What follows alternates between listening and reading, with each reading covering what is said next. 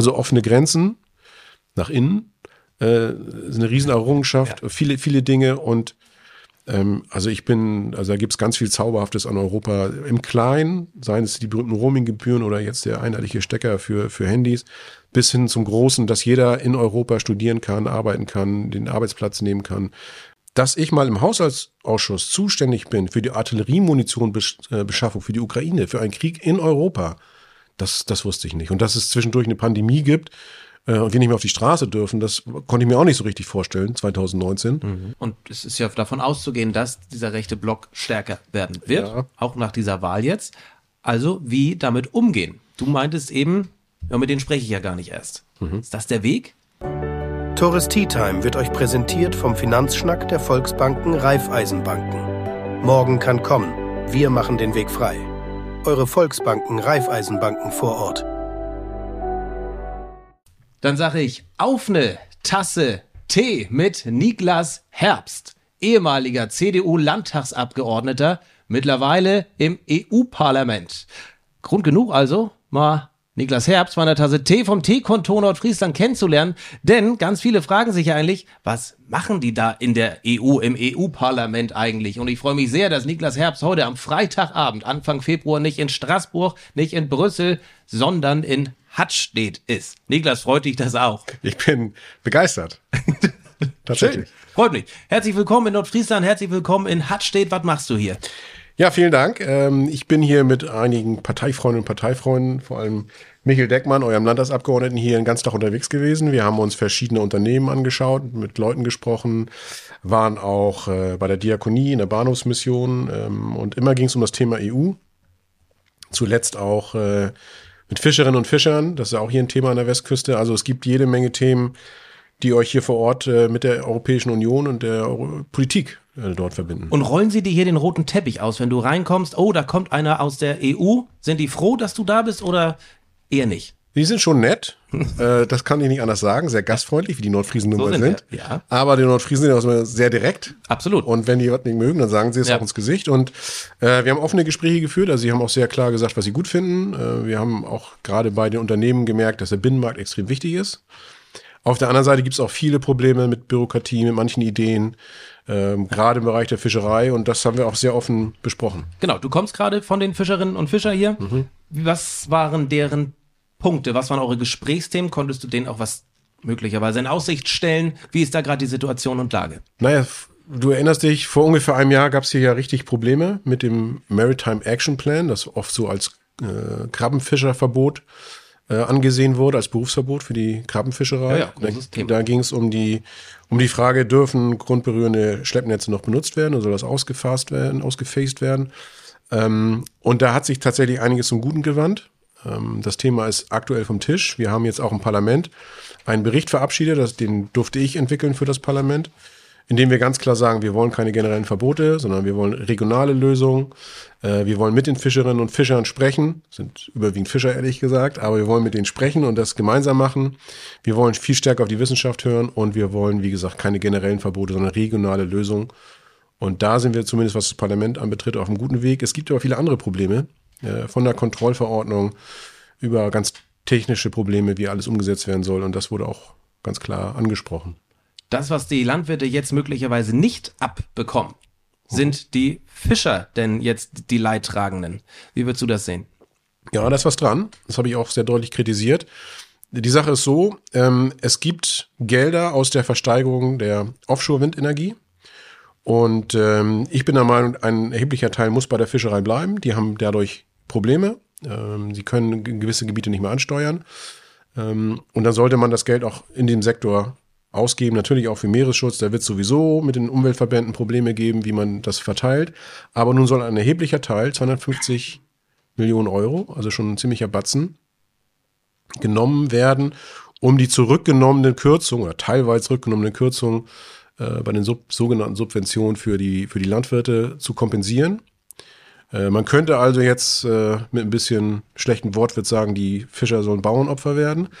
Das ist auch schlecht für die, für die, für die Landwirte. Die sagen unisono, wir wollen uns nicht gegeneinander ausspielen lassen. Und dass die Ampel das macht, finde ich schon, finde ich schon sehr, sehr bedenklich. So, und was kannst du jetzt als Abgeordneter im EU-Parlament dagegen tun? Gegen diese Sache nichts, weil das ist eine Frage der Bundespolitik. Äh, dort liegen die Gelder, aber natürlich, ich bin das einzige Mitglied, das einzige deutsche Mitglied im Fischereiausschuss und versuche natürlich auch schon die Stimme für die Fischereiinteressen zu sein.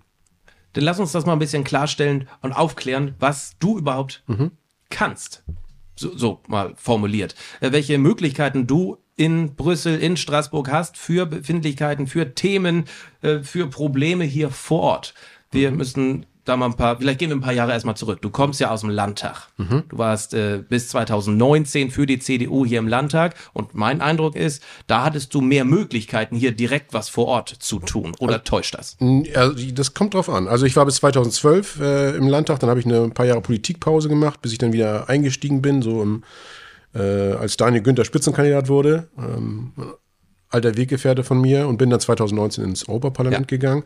Ja, die, die, ähm, Michael Deckmann wird das hoffentlich bestätigen, die Einflussmöglichkeiten ganz konkret vor Ort sind manchmal ein bisschen äh, größer für Landtagsabgeordnete. Auf der anderen Seite, die gesamte EU-Gesetzgebung kommt irgendwann runter. Also das ist auch eine, eine Aussage, die ich, die ich jedem sage, der sagt, oh, Europa ist so weit weg. Das kommt alles an. Wenn wir mal im Fischereibereich bleiben. Ähm, das ist eigentlich eine integrierte EU-Politik. Fast alles, was wir hier haben an Vorgaben, kommt von der EU und beziehungsweise der Umsetzung dann vor Ort. Das geht dann auch über die Ebenen in Deutschland.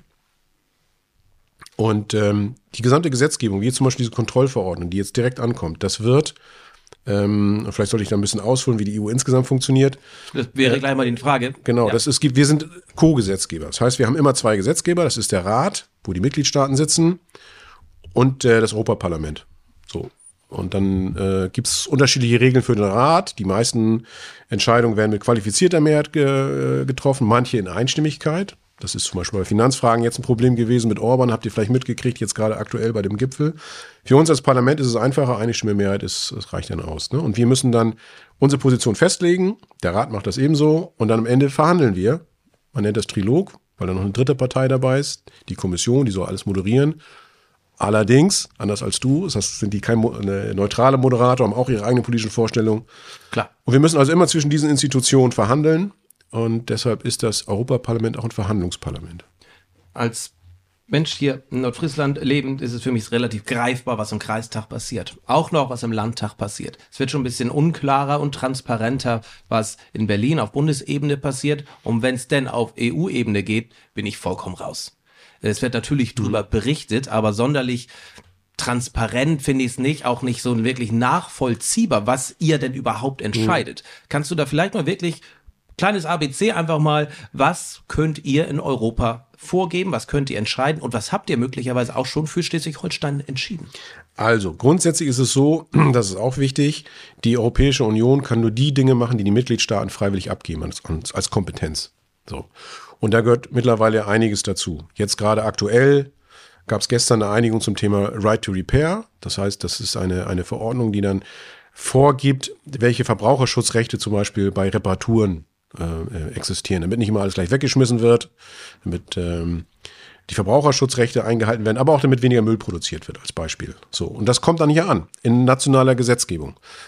Lustig, ich habe eben noch zu Hause einen Spiegelartikel gesehen dazu und mhm. ich dachte, na, brauchst du jetzt nicht lesen. Und jetzt kommt das. Hätte ich mich da mal, hätte ich mich da mal. Äh, Siehst du, ja, das ja. kommt alles an. Es, es wird für dich, alles, ja. wird für dich als Verbraucher wichtig sein, wenn mal dein Gerät kaputt geht.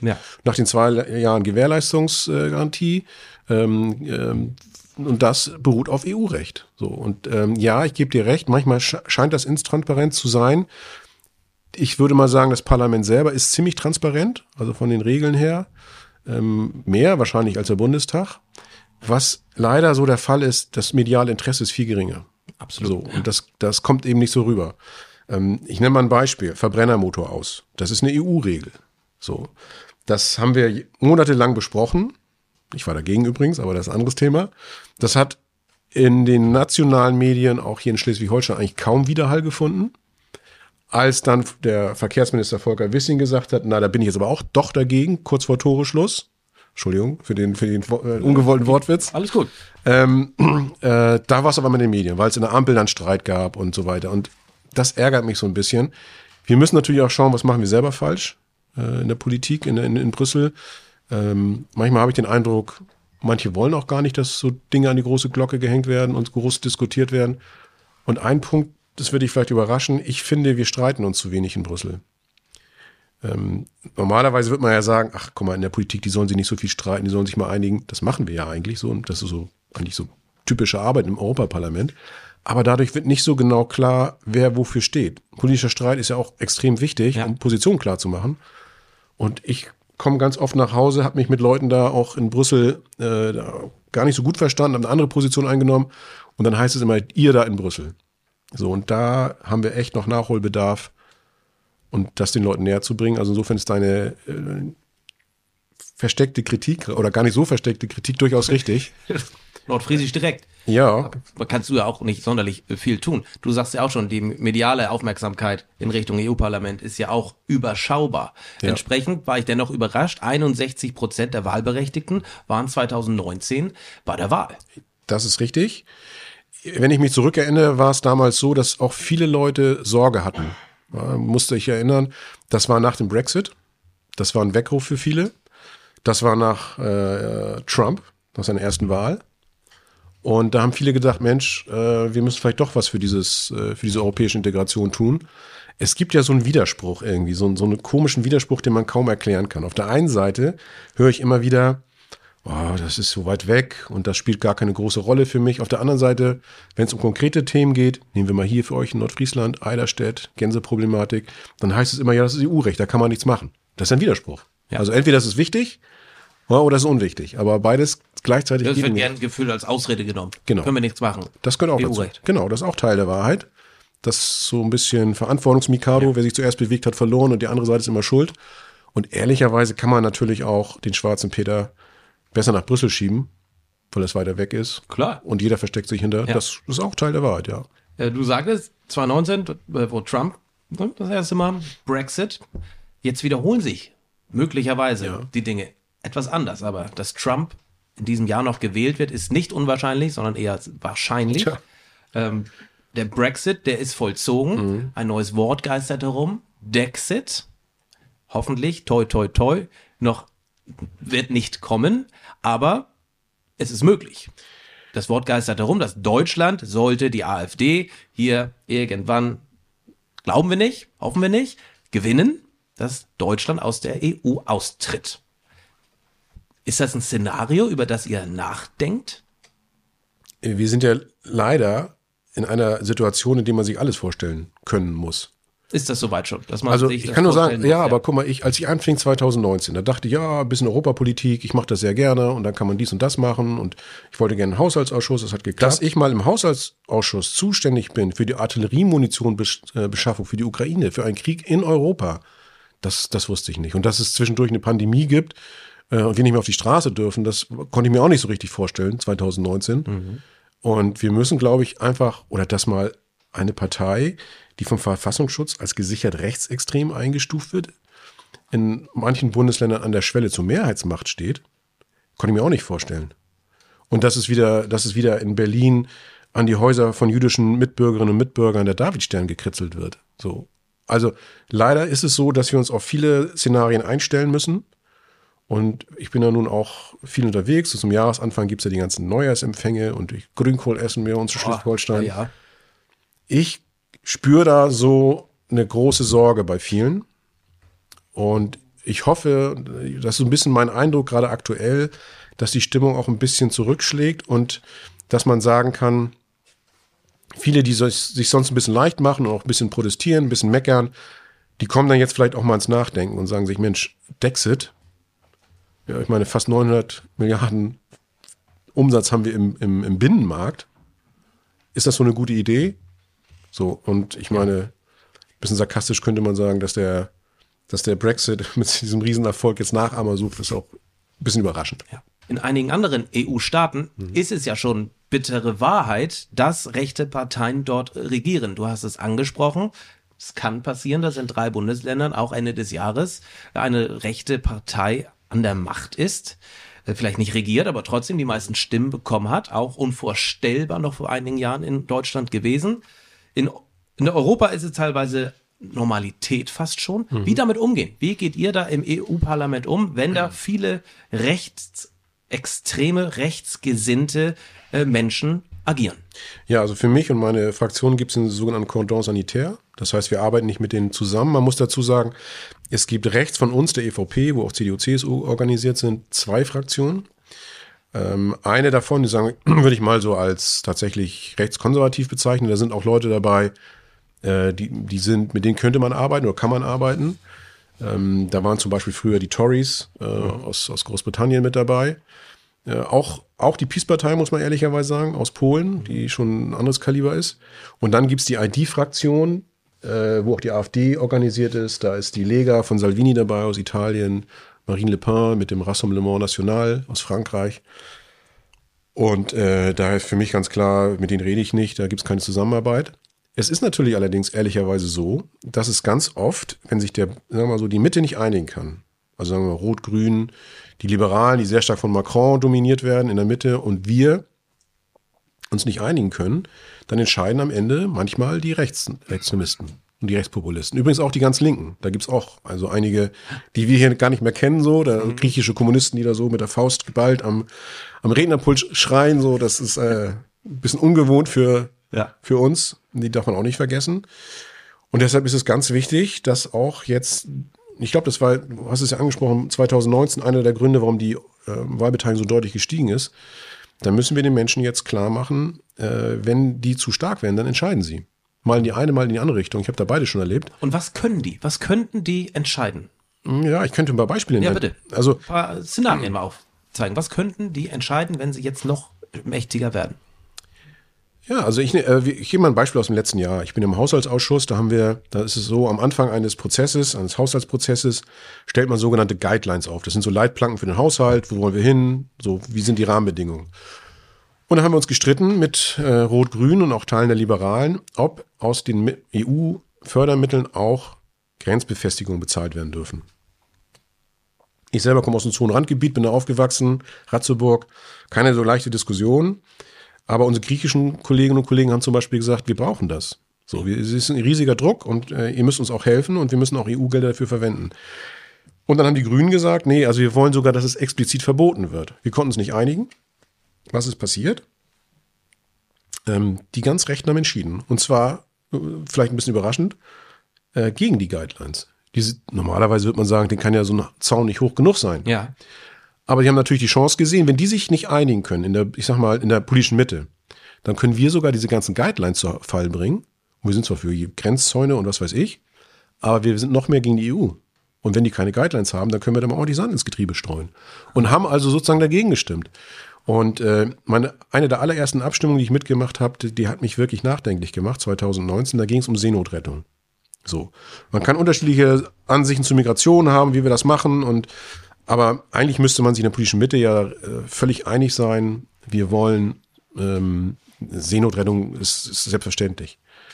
Ähm, und dann wollten wir noch mit reinbringen als EVP, dass wir natürlich auch gegen Schleuser kämpfen. Da hat Rot-Grün gesagt, auf gar keinen Fall.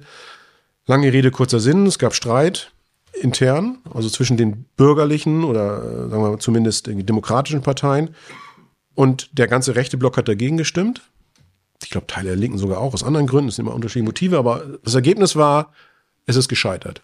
Und der ganze, die ganze rechte Seite des Parlaments ist aufgestiegen, hat gejubelt. Und diesen Sieg haben, für diese Leute haben wir leider möglich gemacht, weil wir uns in der politischen Mitte nicht einigen konnten. So, und diese, und das ist, das kann insgesamt drohen, dass die immer entscheiden, egal in welche Richtung, weil wir uns nicht einigen können. Und es ist ja davon auszugehen, dass dieser rechte Block stärker werden wird, ja. auch nach dieser Wahl jetzt. Also wie damit umgehen. Du meintest eben, ja, mit denen spreche ich ja gar nicht erst. Mhm. Ist das der Weg? Nicht mit denen zu sprechen? Also wenn ich, ja, also für mich ist klar, ich will keine parlamentarischen Mehrheiten aktiv irgendwie er, äh, erreichen mit denen auf meiner Seite, so. Weil da sind auch Leute dabei, die sind, das sind Neofaschisten und also Leute, die, die, die, die, überspitzt gesagt, die wollen, dass Leute wie ich ins Gefängnis kommen. Also fangen ja gar nicht erst an, denen irgendwelche Macht zu geben. So, aber wie gesagt, ungewollt, und diese Situation kennen wir ja aus ja, Thüringen, kann es natürlich dazu kommen, dass sie am Ende irgendwie entscheiden. Und wir geben denen eine Macht, die wir nicht, die wir nicht wollen. Und das Allerbeste ist natürlich, wenn die möglichst schwach sind und die demokratischen Parteien möglichst stark. Das ist, das ist die beste Lösung.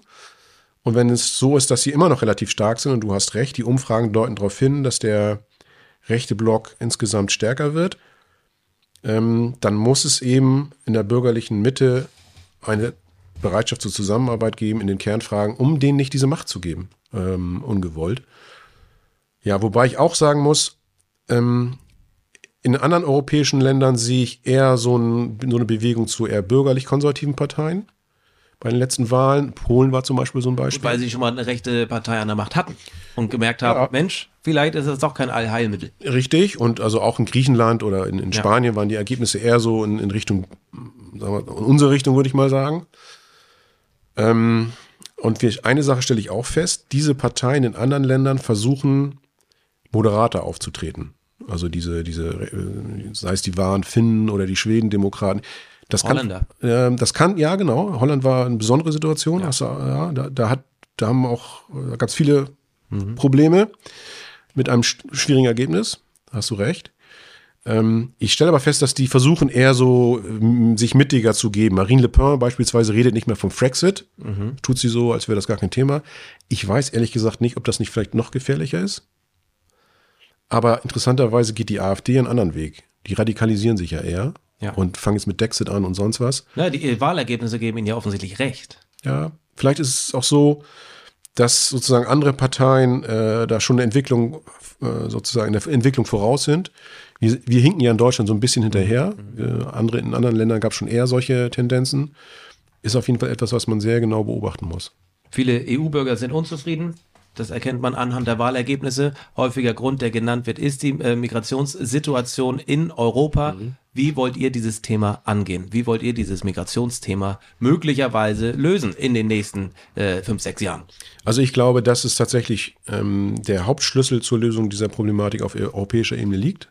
Ähm, ich glaube, das, was wir jetzt erreichen mit dem gemeinsamen Asylsystem nach und nach, ist ein erster Schritt. Das betrifft aufgrund der Regelung ähm, nur ungefähr 20 Prozent der Ankunft. Wie sieht dieses System aus? Und die Kernpunkte sind erstens verstärkte Kontrolle an den Außengrenzen, grenznahe Verfahren auch, das ist auch etwas, worüber wir uns lange gestritten haben, Abkommen mit Drittstaaten und dann idealerweise auch noch, und das ist aber auch so ein Knackpunkt, ein Solidaritätsmechanismus bei der Verteilung der Geflüchteten. Ich sage aber auch ganz deutlich, ähm, wir müssen uns da auch von diesen von dir schon genannten Parteien auch allein schon in der, in, in, dem, in der Sprache unterscheiden. Äh, wir müssen auch weiterhin für diejenigen, die tatsächlich einen, äh, einen Asylgrund haben, auch ein Zufluchtsort sein. Äh, aber gleichzeitig auch Kontrolle verstärken. Und kon ja, ohne Kontrolle in den Außengrenzen werden wir das gesamte Asylsystem auf Dauer nicht halten können. Die Situation ist ja nun mal, wie sie ist. Und wenn man hier mit den ähm, Vertreterinnen und Vertretern der kommunalen Familie spricht, ist die Situation leider sehr eindeutig. Und äh, die Kapazitätsgrenzen sind erreicht. Lass uns mal über ein anderes Thema sprechen, das auch in den letzten Wochen hier hochgekocht äh, ist, nicht nur in Norddeutschland, in ganz Deutschland. Und ich habe Bilder und Videos gesehen, auch aus Frankreich, aus Holland, aus Belgien, wo auch zig oder tausende Landwirte auf den Straßen waren und deutlich aggressiver auch unterwegs waren. Ja. Da gibt es ja wirklich Also- krasse Bilder. Wie sehr ist das Thema Landwirtschaft gerade im EU-Parlament Thema? Weil da ihr euch wird ja auch von ganz vielen Landwirten die Schuld gegeben. Klar, die eigene Bundesregierung, aber ganz häufig ist ja die EU, weil ja auch wieder die Bundesregierung sagt oder die Landesregierung, wir können nicht EU-Recht. Ja, in der Tat ist ja auch die gemeinsame Agrarpolitik wirklich ein, ein, ja, ein wesentlicher Teil der EU-Politik insgesamt. Ungefähr knappes Drittel aller Haushaltsmittel werden dafür aufgewandt. Das kann man nochmal wieder. Ein Drittel der Haushaltsmittel Ja, in die knapp ein. Drittel, knappes Drittel. Es war lange Zeit auf Platz eins. Mittlerweile ist die Kohäsionspolitik ein bisschen vorher, ein bisschen vorbeigezogen. Ähm, macht auch ein, ungefähr ein Drittel aus. Ja, ähm, wobei das, was die Landwirte aufregt, ja, glaube ich, gar nicht so sehr die gemeinsame Agrarpolitik ist. Ja, diese Eco-Schemes und die, die damit verbundene Bürokratie, das regt die Leute schon auf, das weiß ich auch. Aber ich glaube, der Hauptgrund ähm, und der Hauptpunkt, der die Leute aufregt von europäischer Ebene, sind die Umsetzungsthemen des Green Deals Ja, klar. und die Auflagen, die dort kommen. Das ist politisch so gewollt, muss man ehrlich sagen. Das waren, ähm, bei der letzten Wahl gab es ja auch ein klares Wahlergebnis in Richtung der Grünen. Die waren hier in Schleswig-Holstein stärkste ähm, Partei und die machen das, was sie auch gesagt haben. Kann man ja im Grunde genommen noch nicht vorwerfen. Ja, und äh, ich glaube, du hast recht, die Demonstrationen in anderen Ländern sind nochmal eine Spur härter. Finde ich erstaunlich. Ich habe das nicht in unseren Medien wahrgenommen. Das Ja. kam über andere Kanäle rein. Finde ich Ja, aber ein nur anderes Thema. Ist ne, es so, also Medien, in, aber ja, nur ist es so, dass in, in Frankreich sind Bauernproteste auch der harten Sorte auch äh, eigentlich schon Teil der Folklore. okay. Aber ich habe es auch jetzt gerade selber erlebt, als Ja. ich als ich hier äh, gestern hergekommen bin, äh, war ich ähm, vormittags noch in, in Brüssel. Da wurden Misthaufen angezündet, ne? Ja, ja. Vom, vom Parlament. Ja, alle, alles Öle. blockiert und ähm, da flogen auch Gegenstände gegen Polizisten. Was habe ich hier in Schleswig-Holstein nicht gesehen. Also unsere Bauernproteste waren da wirklich sehr äh, zivilisiert, geordnet. Ich habe das in Bis auf Schlütziel, der Vorfall. ja, Ich weiß nicht, kam der in Brüssel an? ähm, ja klar, das haben wir natürlich mitverfolgt. Ja. Ähm, das ist in anderen Ländern, glaube ich, das, ist Wäre das kein Thema gewesen. ja, da ist die, das, da ist die, sagen wir mal, die Demonstrationskultur eine andere. Die will ich auch Ja. nicht. Also, dass da ständig Lebensmittel und Milch und was weiß ich auf die Ja. Straße gekippt wird und so wie in Frankreich, da, da Ja. habe ich gar keinen Bock drauf. Ich finde es auch wichtig, dass man bei den, bei den Protesten immer noch so einen Ausweg hat. Also ich, wenn ich da so sehe, wie in Frankreich, teilweise in Belgien auch demonstriert wird, da frage ich mich, was will man denn da am Ende erreichen? So, wie sollen wir es denn zusammensetzen? So. Und ich habe bei unseren Landwirten immer noch das gute Gefühl, dass die für eine Sache demonstrieren und was, was erreichen wollen. Und ein paar Sachen haben wir auch erreicht. Also gerade letztes Jahr mit der Pflanzenschutzverordnung zum Beispiel, die gekippt wurde, beziehungsweise also nicht durchgesetzt wurde, da, glaube ich, haben auch die Proteste der Landwirte eine große Rolle gespielt. Das konnten wir ähm, dann knapp verhindern. Wenn jetzt das gekommen wäre, mit diesen Auflagen, mit diesen Reduktionszielen und den Verboten in sensiblen Gebieten, also in Landschaftsschutzgebieten, überhaupt noch Pflanzenschutz einzusetzen, dann hätten wir auch in Deutschland, glaube ich, noch ein anderes Thema. Dann wären die Landwirte, glaube ich, richtig, Ja. richtig sauer. Sind sie so auch, aber sie werden noch sauer. Ähm, auch das Thema Industrieemissionsrichtlinie zum Beispiel, da haben wir auch Schlimmeres verhindert. Mm, Also es gibt auch in Brüssel so ein paar Dinge, wo glaube glaub ich auch die informierten und gutmeinenden Landwirte sagen, dass da, da manches passiert auch in die richtige Richtung. Was gibt dir denn Hoffnung oder Mut, dich wieder aufzustellen fürs EU-Parlament? Warum machst du das? Ich habe jetzt nicht so das Gefühl, dass viele Leute sagen, Mensch, toll, was ihr da in Brüssel, toll, was ihr da in Straßburg macht. Ich glaube, es gibt schon eine große, also eine große Grundzustimmung, übrigens in allen europäischen Ländern. wem? Äh, Von, von der Bevölkerung, das glaube ich schon. Also zur europäischen Integration, zur europäischen Idee. Es Ah, gibt, das ja, Logo, klar, so, aber und es gibt, es gibt viele, viele Dinge bei der Umsetzung, ähm, wobei ich auch denke, die Leute wissen auch, es ist immer leichter, was zu kritisieren und zu sagen, das ist, ist nicht in Ordnung. Es ist immer leichter, was kaputt zu machen, als etwas, als etwas aufzubauen. Das ist nun mal so. ja. Und ähm, ich glaube schon, es gibt ja auch da äh, verschiedene Erhebungen drüber, dass es eine gute Grundzustimmung gibt. So. Wir müssen manches besser machen, auf jeden Fall. Da bin ich äh, sofort auch bei denen, die manches kritisch sehen. Ich bin auch der Letzte, der sagt, da läuft alles super in Brüssel. Ich habe selber meine Erfahrung mit der Bürokratie da. Also ich bin der Letzte, der sagt, das ist alles äh, picobello da. Was gibt mir den Mut? Also ich bin erstmal total überzeugter Europäer. Ich bin selber geboren und aufgewachsen, wie ich vorhin schon mal kurz erwähnt, in Ratzeburg, Zonenrandgebiet. Und ich bin so politisiert worden, bin ja hier der Älteste im Raum mit Abstand, äh, so 89, 90 als die deutsche Einheit kam, als die, als die friedliche Revolution in der damaligen DDR vonstatten ging, das hat mich natürlich als jemand, der Fußball gespielt hat, also wirklich im Angesicht der Grenze, einfach total mitgenommen. Und ähm, ich habe damals schon gemerkt, das ist keine reine deutsche Geschichte, es ist keine deutsche Einheit, es ist eine europäische Geschichte. Also es hätte keine deutsche Einheit gegeben ohne die Solidarność-Bewegung in Polen, ohne die mutigen Ungarn, das darf man heute auch mal sagen. Und ähm, das hat mich halt auch total zum Europäer gemacht. Also ich bin da einfach auch wirklich absolut überzeugt. Und Was ich, ist für dich Europa? und wenn ich, ja, wenn ich mich mal umschaue, ne, wir haben Krieg in Europa. So, und die Ukraine möchte unbedingt in die Europäische Union.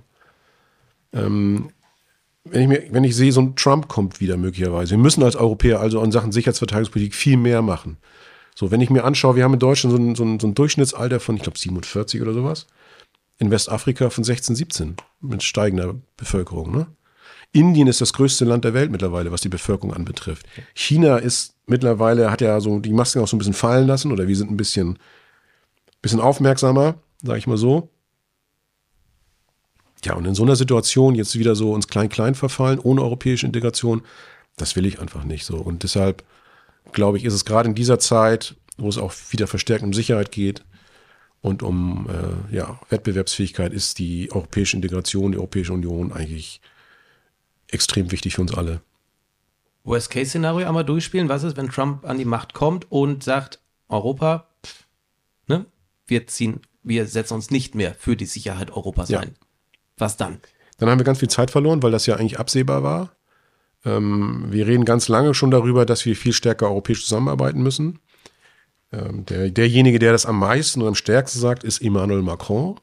Der hat eine ganz tolle Rhetorik, finde ich wirklich so.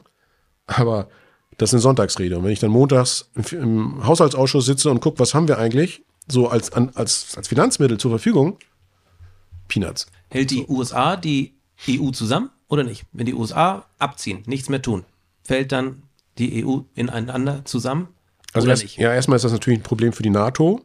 Und die NATO ist unser, unser Instrument für Sicherheit. Ja. Das ist, die ist für uns extrem wichtig. Und ähm, ich glaube, Europa hätte das Zeug, sich selber auch sicherheitspolitisch und verteidigungspolitisch stärker zu machen. Ähm, wir geben insgesamt sehr viel Geld aus für Verteidigung, kriegen aber In nicht. was? Bitte? In was wird das investiert? In welche Art der Verteidigung? Nein, ich, ich rede erstmal von militärischen äh, Genau. Fähigkeiten, die In- ja, in not, was wird- die, ja. die ja notwendig sind. Ja. Es wird nur leider äh, völlig äh, zersplittert eingesetzt. Bei den äh, Hauptwaffensystemen sind wir, hat im Grunde jedes größere Industrieland seine eigenen äh, industriepolitischen Interessen. Wir arbeiten nur mit Kleinserien, die logistische Versorgbarkeit ist nicht gegeben, da sind die Amerikaner natürlich ganz anders davor. Klar. So, und wenn wir das bündeln würden, wenn wir uns stärker ähm, absprechen würden, wenn wir, wenn wir einen echten Markt hätten hier, dann würde alles, glaube ich, sehr viel besser aussehen. Wir könnten das. So. Also ich gehe jetzt mal den positiven Weg.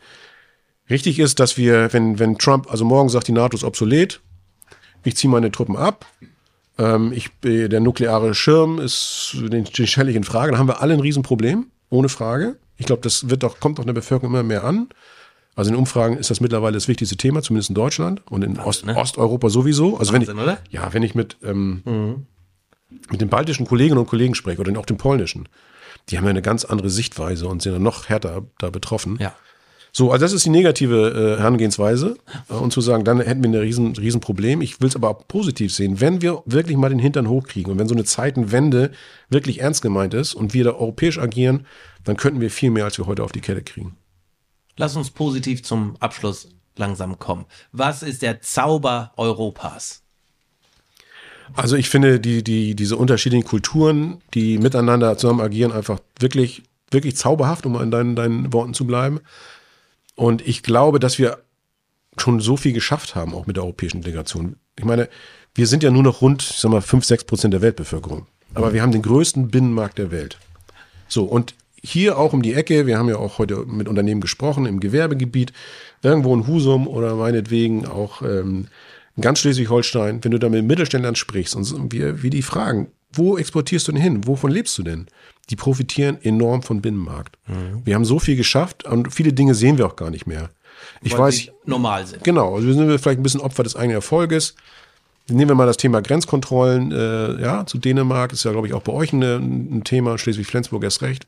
Flensburg, das ist natürlich schon auch für Pendler so, ne, auch ein Thema. Also offene Grenzen nach innen, äh, ist eine Riesenerrungenschaft, viele, viele Dinge und also ich bin, also da gibt's ganz viel Zauberhaftes an Europa im Kleinen, seien es die berühmten Roaminggebühren oder jetzt der einheitliche Stecker für, für Handys, bis hin zum Großen, dass jeder in Europa studieren kann, arbeiten kann, den Arbeitsplatz nehmen kann. Ähm, dass wir hier gerade vom Fachkräftemangel äh, auch davon profitieren, wenn Leute zu uns kommen aus der Europäischen Union. Also es gibt so viel wirklich, was man als Erfolgsstory bezeichnen kann. Und am Ende, ohne jetzt zu pathetisch werden zu wollen, guck dir die Situation an in der Ukraine, in, in, in Gaza. Also es ist, es ist nicht selbstverständlich, dass wir in Frieden leben.